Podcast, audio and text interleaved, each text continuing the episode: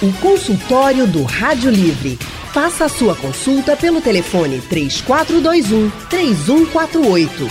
Na internet www.radiojornal.com.br. O consultório do Rádio Livre hoje vai tratar sobre as hepatites virais.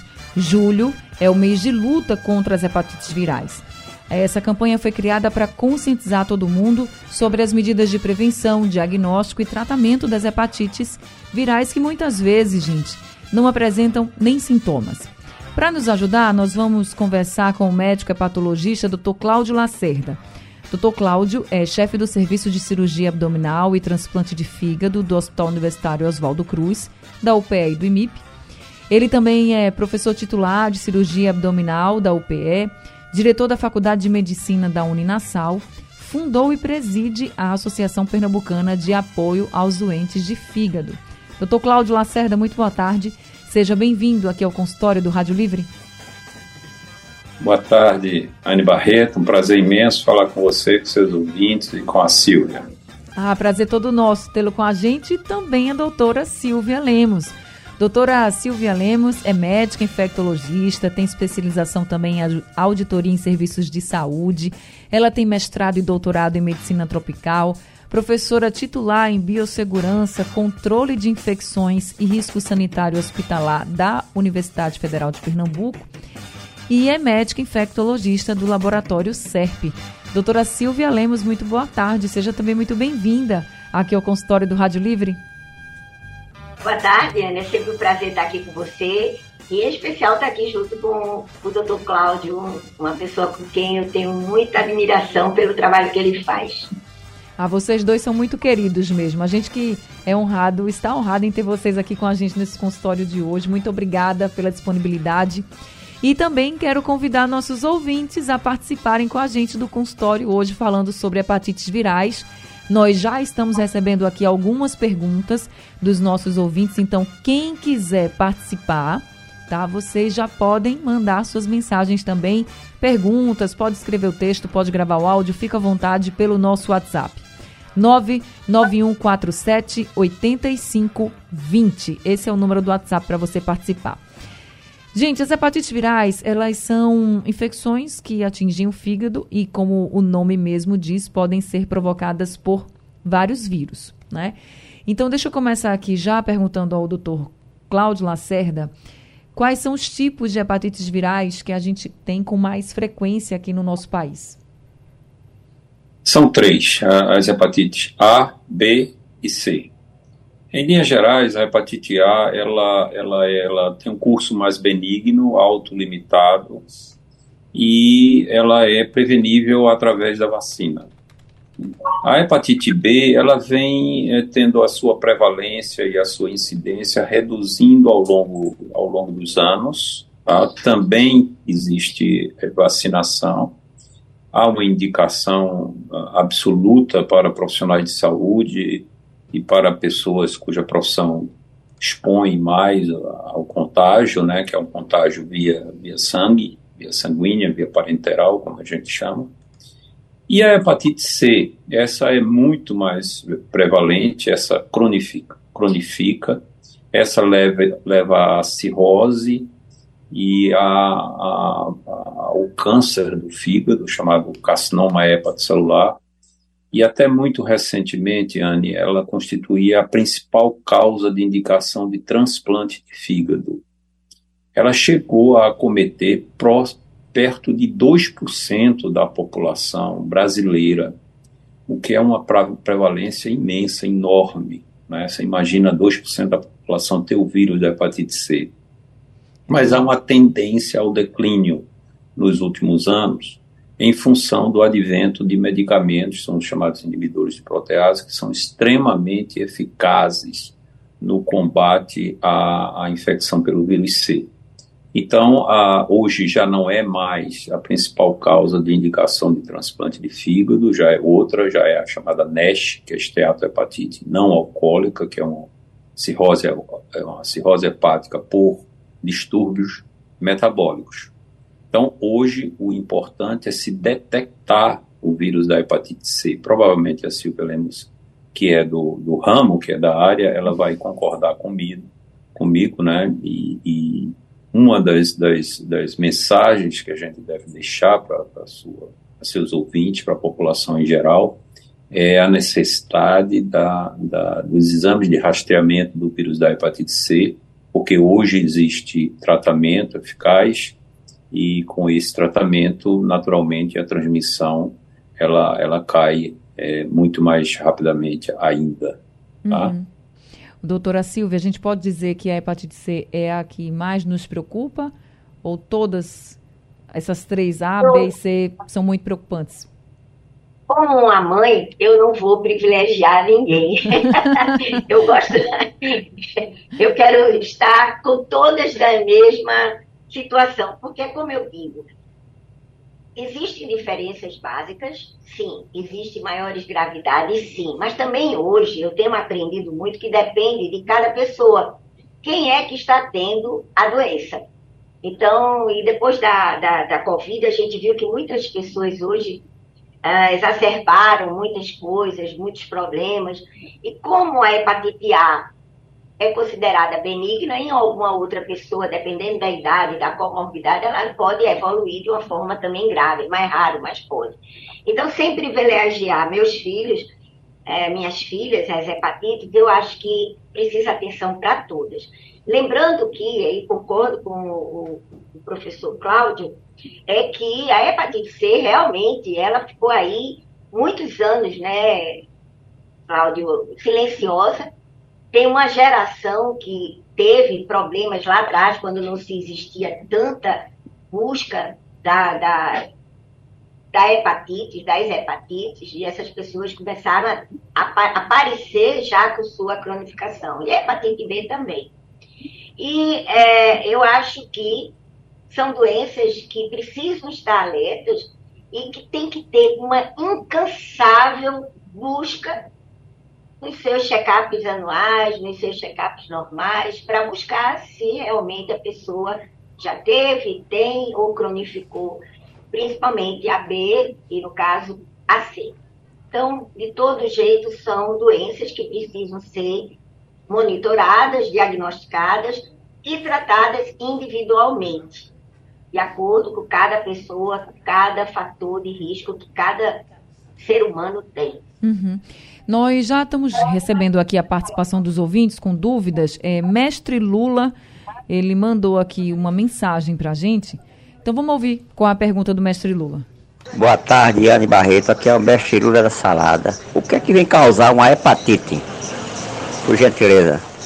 Parabéns pelo programa e pelo consultório. Um abraço. Um abraço também, Mestre Lula da Salada aqui com a gente. Doutora Silva, a senhora pode explicar para o mestre Lula eh, essa questão da transmissão, por exemplo, da, das hepatites é, virais? Cada uma tem sua particularidade. A hepatite A é aquela que é considerada a hepatite mais leve, ela tem uma transmissão fecal-oral, ou seja, pouca, fezes, mãos, ah, com alimentos. Ah, às vezes a gente vai tomar banho naquele rio que está super contaminado com material com coliformes, ou seja, com fezes e outros detritos, mar, né? Uh, alimentos, daí. Tá a hepatite B, ela teria uma transmissão sexual, daí ela está incluída na investigação das doenças sexualmente transmissíveis, ou também chamadas hoje de infecções sexualmente transmissíveis, é, com o uso de agulhas, é, a parte de seringas, né, que hoje diminuiu muito as seringas ah, não é, também, descartáveis, mas naquela época, muitos anos atrás, a gente usava esse tipo de seringas e de agulhas. E a hepatite C, ela tem uma transmissão também muito com sangue, muito com esse tipo de transmissão e também um potencial transmissibilidade sexual. Então, são doenças que precisam estar no radar das pessoas e buscar de acordo com a sua própria saúde pela gravidade, que elas podem evoluir ou não, e também pelos seus riscos, né? Se usa é, preservativo, se não usa, se faz é, uso de seringas, de, de, de drogas injetáveis, né? de um, alimentos, mais ou menos isso. Não sei se lhe respondi, Lula. Acho que respondeu sim, viu, doutora Silvia? Inclusive, chegou um outro áudio para a gente agora, é da dona Lúcia do Ibura, que ela também está com uma pergunta sobre hepatite viral. Deixa, vamos ouvir o que, é que ela fala. Boa tarde, Rádio Livre. Boa tarde, Anne Barreto. Eu sou Lúcia do Ibura. Anne Barreto, infelizmente eu, tô, eu tenho um irmão é, que tem hepatite C, já fazem mais de 20 anos, viu? Ele hoje está com 78 anos. Ele adquiriu esta doença através de uma extração de dente, não foi sexualmente. Doenças sexualmente tra transmissível.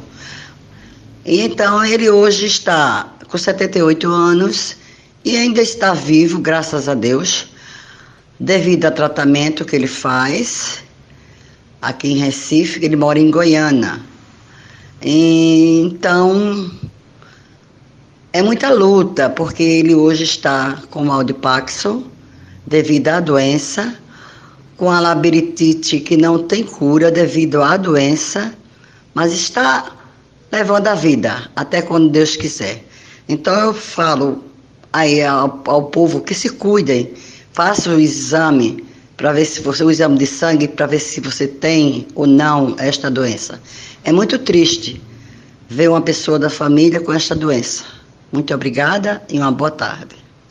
Obrigada também, dona Lúcia, pela sua participação com a gente. Chama a atenção aí do, ela fala da causa de que ele teria, né, contraído hepatite C numa extração de dente. É possível, doutora Silvia? Olha, qualquer material pérfuro cortante não esterilizado adequadamente. Inclusive, a gente sabe que hoje houve há uma maior preocupação até com alicate de unha e tudo, isso pode ser uma, uma forma de cotagem importante. Daí também a atenção para esse tipo de transmissibilidade. Agora, ele falou uma coisa que eu acho interessante, se o doutor Cláudio puder complementar, acho que é muito importante a, essa gravidade, né? Isso. Cláudio, da hepatite que ele teve, né? Dessa cronificação. Eu acho que é muito importante as pessoas entenderem o que é essa cronificação, que às vezes não fica claro. Isso, em geral, quando o paciente cronifica, ele evolui para a cirrotização, né? isso constitui uma doença muito mais grave do que a simples hepatite, que pode evoluir de maneira silenciosa. Uma vez é, cirrótico, ele passa a ter manifestações de, de insuficiência hepática, ou seja, de mau funcionamento do fígado. Então ele tende a ter icterícia, ele tende a ter ascite, que é água no abdômen, ele tende a perder massa muscular, ele tende a encefalopatia, ele pode ter hemorragia digestiva, ele perde é, a libido, perde a função sexual, e tudo isso só pode ser recuperado plenamente através da substituição do órgão, através do transplante de fígado. Eu estou me referindo ao, aos casos em que você tem essa evolução para a cirrose e para a cirrose avançada, porque também existem formas de cirrose que não determinam esses sintomas com esse nível de gravidade e que são passíveis, é? são, são, são doenças, são formas de, de, de cirrose compatíveis com uma qualidade de vida razoável. Né? Queria lembrar, Anne, que não existem apenas é, hepatites virais, há outras formas de hepatite, né, que são as hepatites alcoólicas, medicamentosas, autoimunes, e aqui está muito em folga nos dias de hoje, que são as hepatites consideradas metabólicas. Então, muita gente tem uh, esteatose no fígado, é cada vez mais detectado em função do uso generalizado das ultrassonografias e essa esteatose, que é a infiltração gordurosa no fígado, ela acontece é, por consequência de diabetes tipo 2, de colesterol alto, de triglicerídeos altos e, sobretudo, de, por consequência de sobrepeso.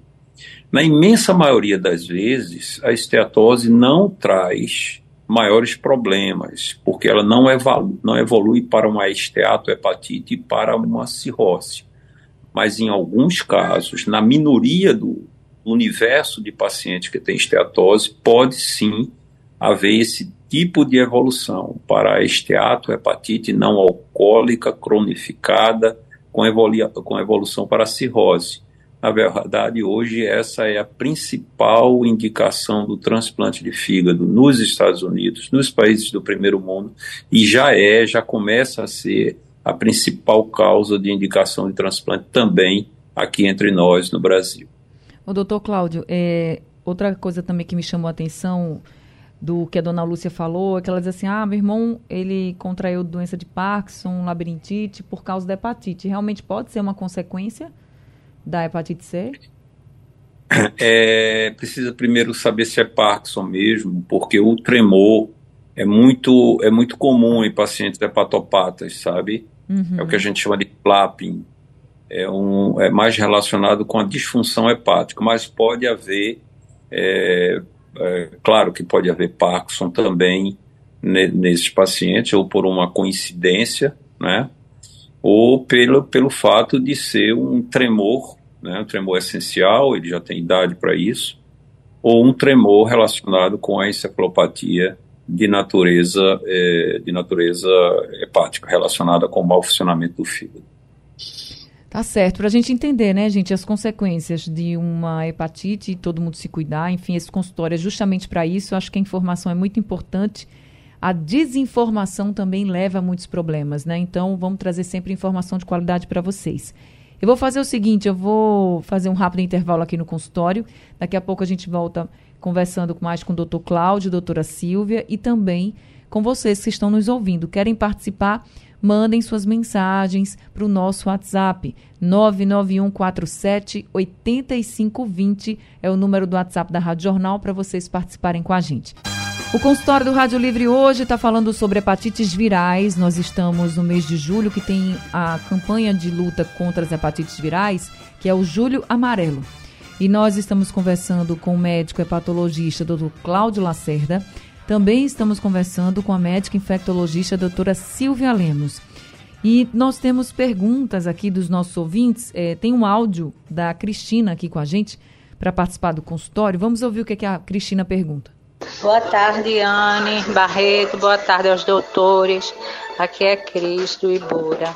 Veja, então quer dizer, doutor, eu fui diagnosticada com tremor essencial, que eu tenho, né, o neuro. Fiz a, uma ressonância, né, não deu nada no cérebro. Ele disse que não ia dar, que era um tremor que eu tenho. Aí é horrível, é muito constrangedor. Aí isso quer dizer que pode ser de, da hepatite, porque eu faço os exames de sangue e, graça, e graças a Deus até agora não deu nada. Né? Não dá nada, mas isso quer dizer que eu tenho que investigar mais a fundo. Obrigada, boa tarde. Obrigada também, Cristina. Doutor Cláudio. Acho que não, Cristina. No seu caso, não. Se você tem os exames relacionados com, com o fígado, com a função do fígado normais, não há que estabelecer uma relação nexo-causal entre esse tremor e o, e o seu fígado e o funcionamento do seu fígado, não. Eu acho que ele tem realmente outra natureza, outra razão que está sendo investigado pelo seu neurologista. Então, aí eu, eu até vou puxar um pouco dessa pergunta da Cristina para falar sobre o diagnóstico, doutor Cláudio. É realmente exame de sangue? Como é que vocês batem o martelo de que aquela pessoa está com hepatite viral? Pode estar com hepatite viral? Bem, as duas possibilidades, né? Ou por manifestação clínica, por queixa clínica, são, em geral, os quadros de hepatite eles se iniciam com astenia, que é moleza, falta de energia para o trabalho, dificuldade de raciocínio, né, e numa fase mais avançada que vem os sintomas mais específicos, né, que são, como eu disse, icterícia, encefalopatia, aumento do volume abdominal por retenção hídrica, por acúmulo de líquido no abdômen, então, é, mas numa fase inicial, a falta de energia é a primeira manifestação clínica das hepatites. É, e aí, é, os, os médicos, então, investigam a causa disso, né? E, naturalmente, pedem os exames né, que refletem a função hepática, o funcionamento do fígado. E nesses exames, eles, eles é, vão, os médicos vão encontrar alterações. A ultrassonografia também é útil, porque ela revela uma inflamação crônica no fígado, uma esteatose, eventualmente já uma fase mais avançada de fibrose, que constitui o início de uma cirrotização. De uma forma geral, é por aí, através desse, por essas maneiras que o diagnóstico é feito. Doutora Silvia, eh, todos os tipos de hepatite podem ser curados ou mesmo com o tratamento algum deles não tem cura? Veja, a, a, hepatite, como foi muito bem dita anteriormente, ela tem início, meio e fim. Algumas é que cronificam, certo? A B, a C. A hepatite A, geralmente, ela é mais curta, mas em alguns casos ela pode demorar um pouquinho. Isso também vai depender de cada pessoa. A hepatite B, já há alguns anos, a gente tem visto uma diminuição porque existe hoje um plano de vacinação a partir das 12 horas de nascimento e que essas pessoas, essas crianças já podem se vacinar na maternidade. E aí tomam a dose, depois com dois meses, depois com seis meses, depois um reforço mais adiante. Então, já existe uma diminuição. O grande problema ainda é a hepatite C. É, existe cerca de 10 a 30% ah, das pessoas que a gente não sabe a forma de transmissão. Então, ela é mais silenciosa, ela é mais sorrateira, não necessariamente apresente clínica, que é outra coisa também. Quando eu comecei a trabalhar com hepatite, na década de 80, 90, a gente tinha os quadros clínicos bem clássicos.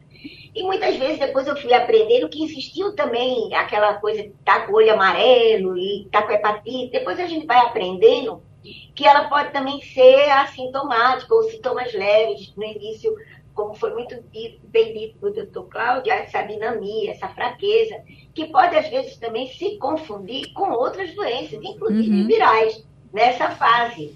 E ela desarruma, acaba, e aí existe uma percentagem que para hepatite B ou hepatite C pode cronificar. Então, é muito importante, principalmente a hepatite C, porque o período de incubação da hepatite C, ele é mais longo. Então, ele pode variar de 15 a 150 dias do contágio. E aí vem, muito importante, procurar saber se tomou transfusão de sangue, principalmente em décadas e em períodos em que não existia o controle do sangue, que graças a Deus esse controle está bem, bem é, feito nos últimos anos. Pessoas em uso de hemodiálise, sabendo que hoje é prerrogativa das pessoas que estão em uso de hemodiálise fazer a triagem, procurar os anticorpos para hepatite B, hepatite C, até mesmo em algumas situações hepatite A, em alguns protocolos.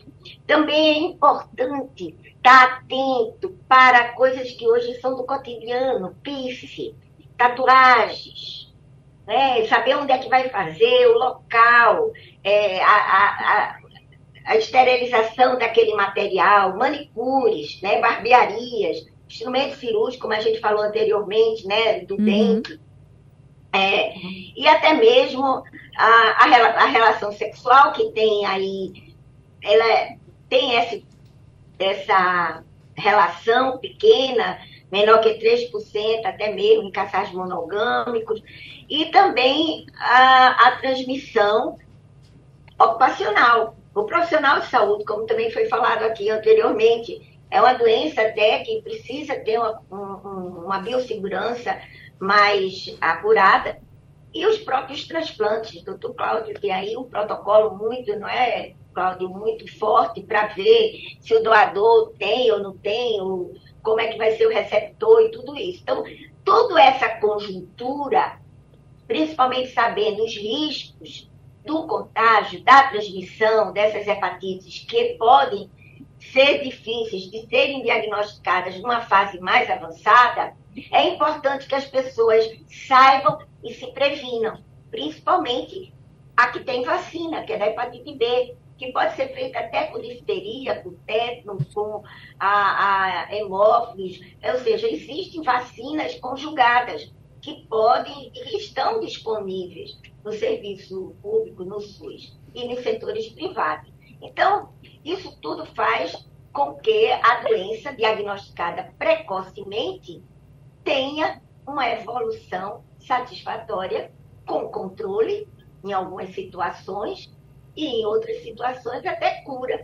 Né? Existe aí um plano para 2030 e se diminuir bastante ou se chegar a zero a incidência de hepatite C através de rastreamentos, de uh, programas como esse para as pessoas ficarem atentas. E a hepatite B, a vacinação. Então, vacine-se, que é importante, principalmente se ela está disponível, hepatite A e B. Com relação à vacina, o Gilberto perguntou se por quanto tempo a vacina pode evitar essa doença, ou seja, alguém que se vacinou, ele já está imune ou tem algum tempo que tem que voltar a tomar essa vacina, doutora Silvia? Olha, a vacina ela tem um período, como todas as vacinas. E a gente precisa produzir anticorpos. A vacina da hepatite B eu tomo até 12 horas, depois tomo por dois meses, depois eu tomo por seis meses. Se eu sou adulto, tomo hoje, daqui a dois meses tomo outro, depois tomo por seis meses. Então você precisa fechar o ciclo completo.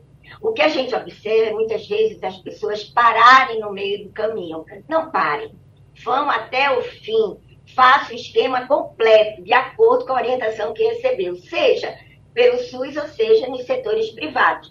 Porque é essencial que o esquema seja completo para que os anticorpos possam ser é, feitos. Outra coisa também, ficar atento se você já é um imunodeprimido, uma pessoa que convive com HIV, AIDS, é, usa corticoide, transplante, tem que procurar também serviços específicos para essas vacinas, para que possa realmente ter a certeza que aquela vacina vai estar sendo ah, atuante na produção de anticorpos. Então, estão disponíveis, estão aí, precisa ser buscada e precisa ser feita rigorosamente. E vamos acabar com essa história. O álcool, eu não posso beber, não vou tomar. Peraí, calma. Você, aí, acho que o doutor Cláudio falou muito bem, existem as hepatites alcoólicas, né? E são outras coisas, mas é importante não limitar o uso da vacina porque eu bebo. Agora, se está tomando a vacina, maneira, maneira. E também está ajudando a não ter, não é nem só hepatite viral, mas não ter hepatite claro. por álcool. Né? Então, tudo é questão de, de bom senso. Doutor Cláudio, é, a gente falou muito aqui sobre a importância do tratamento, né, para não evoluir, para não cronificar, para não chegar, por exemplo, a um estágio de transplante até, em alguns casos, né, quando, quando fica, como o senhor disse, tem uma consequência maior. Como é esse tratamento esse, é, que vocês fazem quando se descobre uma hepatite e que já está assim, vamos dizer que não seja nem tão precoce mais, que já esteja mais avançado um pouquinho? Vai depender da forma, né, do tipo de hepatite, né? Para a hepatite A não há medicação, mas também ela é autolimitada.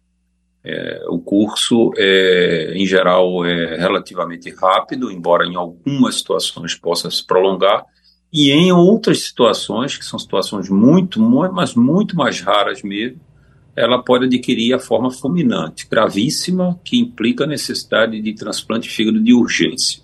Né? A, a hepatite v, é, B existem medicamentos, né, que são administrados cronicamente no sentido de controlar, no, no sentido de abaixar a carga viral e, consequentemente, a agressão viral ao fígado. E a hepatite C, essa tem medicamentos, né, que são medicamentos realmente eficazes, que conseguem a cura, a erradicação do vírus em mais de 95% do, dos casos. Né? Esse tratamento é dispensado, uh, os medicamentos, pelo, pelo, pelo governo, né? são medicamentos caros, mas no Brasil é liberado gratuitamente através do SUS. Se a gente fosse falar em prevenção, além dos cuidados que vocês colocaram para a gente, tem algumas perguntas aqui de ouvintes falando assim: eu tenho que estar tá, é, fazendo exame sempre para saber. Que, que, vocês podem orientar os nossos ouvintes? A gente está chegando ao fim e muita gente perguntando aqui como é que eu posso evitar. Além, eu sei, vocês falaram aqui de alguns tipos, por exemplo, que precisa ter uma higiene muito bem colocada aí tanto em alimentos quanto nos locais que a gente vai fazer algum procedimento. A doutora Silvia falou aqui de dentista, de tatuagem, tantos procedimentos. Tem a questão de usar preservativo, tem a questão da vacina, tem várias formas de se prevenir. Mas já que está todo mundo perguntando assim, o que é que eu faço para evitar uma hepatite? Para a gente finalizar, doutora Silvia, o que, que, a senhora pode dizer mais para esses nossos ouvintes que estão aqui, ó? Só estou vendo chegar aqui as mensagens de todo mundo bem preocupado. Eu, eu acho que, em primeiro lugar, ter consciência que ela existe, saber onde é que você está no risco. E aí a gente deixou de falar um pouquinho que existe a co-infecção do vírus da, do HIV com o vírus da hepatite B e o vírus da hepatite C. Então, se eu tenho esses fatores de riscos, acende o radar, fica atento. Higienizar as mãos é importantíssimo, principalmente para hepatite A, para outras situações, você faz prevenção de outras coisas, usar o preservativo. Mas eu acho que principalmente é saber que existe, compartilhar informação com as pessoas e fazer exames periódicos. Se você já tem anticorpos de hepatite B, não precisa estar repetindo. Mas se você é uma pessoa que está sempre em risco de ter e está vacinado, não precisa. Mas se é hepatite C e você está em risco, fica atento. E hepatite A, se você não vacinou, vacine. Então, é viver bem, da melhor maneira possível, com saúde física e mental. Lembrando que a higiene das mãos, ela nunca deixa de ser é, essencial, né? É, é. Faz Doutora, parte. faz parte. Doutora Silvia, muito obrigada por esse consultório, viu? Muito obrigada mesmo. Eu que agradeço. Foi um prazer. Prazer todo meu. Doutor Cláudio, além das hepatites virais, o senhor falou das outras hepatites também. Então, o que, que o senhor pode dizer para os nossos ouvintes sobre os outros tipos de hepatite que podem também ser preveníveis? Pois é, eu acho que até do ponto de vista de saúde pública, talvez elas sejam até mais importantes nesse momento, sabe? As questões relacionadas com as hepatites virais, elas são importantes, têm a sua importância, mas elas estão uh, equacionadas, questões estão equacionadas, né? Então, como foi dito, vacinação, identificação das pessoas que têm o vírus ainda, da hepatite C, tratamento e cuidados higiênicos, tá? Isso leva o, ao controle das hepatites virais. Então, como você pergunta, e para finalizar, não é, essa, esse programa, eu acho que nesse momento é, evitar as hepatites metabólicas talvez seja a mensagem final e, e, mais importante que a gente pode deixar aqui. Né? E elas estão crescendo, Anne Barreto, estão crescendo muito. A obesidade, os distúrbios relacionados com a vida sedentária, a má alimentação, o aumento do nível sanguíneo de colesterol, de triglicerídeos, o mau controle da diabetes, o aumento dos casos de diabetes tipo 2 que tem relação com a, com a obesidade, com o sobrepeso. Tudo isso, todos os cuidados relacionados com o controle dessas doenças que a gente chama hoje modernamente de doenças plurimetabólicas, leva também ao, ao, a evitar a forma mais comum de hepatite nos dias de hoje, que não é ou não são as hepatites virais, mas as hepatites metabólicas, chamada esteatohepatite não alcoólica.